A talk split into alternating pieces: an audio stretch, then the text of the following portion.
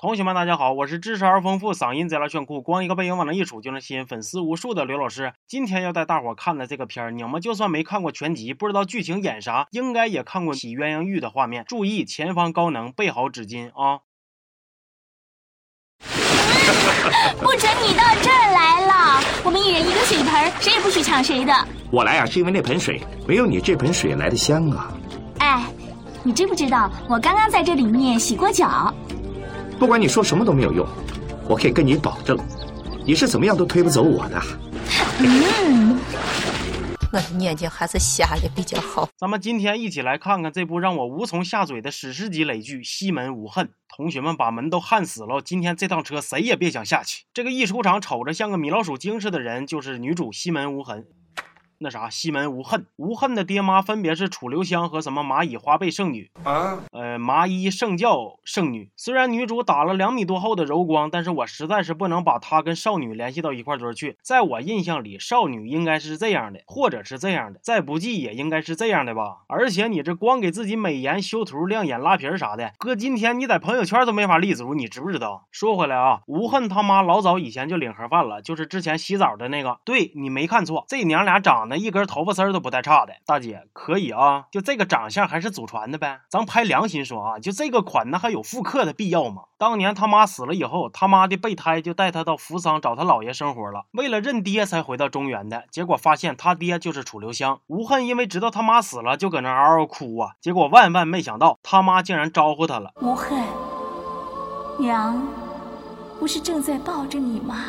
谁能告诉我这都什么鬼？你妈这是让大炮轰月亮上下不来了吗？更厉害的是，无恨他妈还能搁月亮里头给他传话。无恨，不要忘了，从马十三的手中拿回马衣圣教。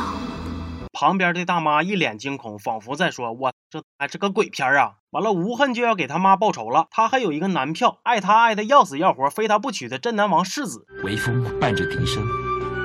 明月照亮你我，这是一幅多美的图画，美得令人心醉。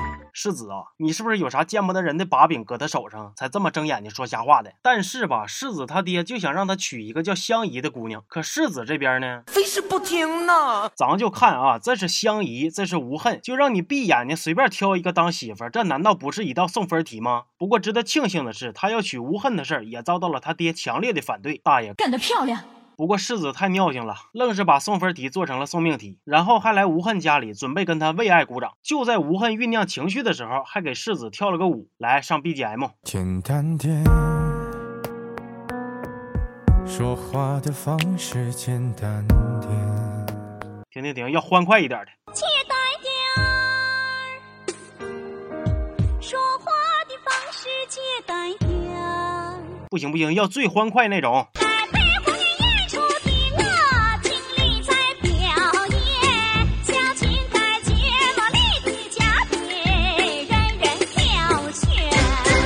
放了，我实在是不想说啥了，这段太凶残了，咱们换下一话题吧。刚巧他俩鼓掌的时候，就让这个跟吴恨有婚约，但是这老些年都没告诉他的扫帚头未婚夫瞅着了。其他人知道这件事儿呢，就搁那担心扫帚头。你猜，依次现在会怎么样？我猜他现在应该是这样式儿的吧。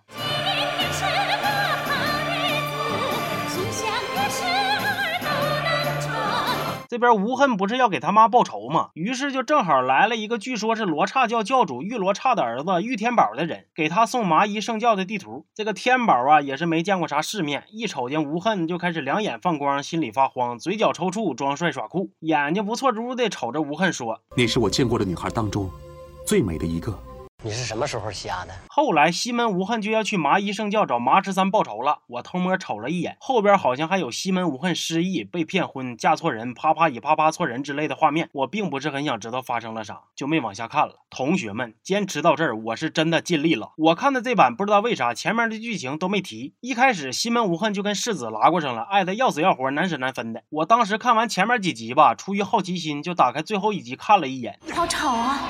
船炸了吗？船炸了，我飞了，飞得好高，好高啊！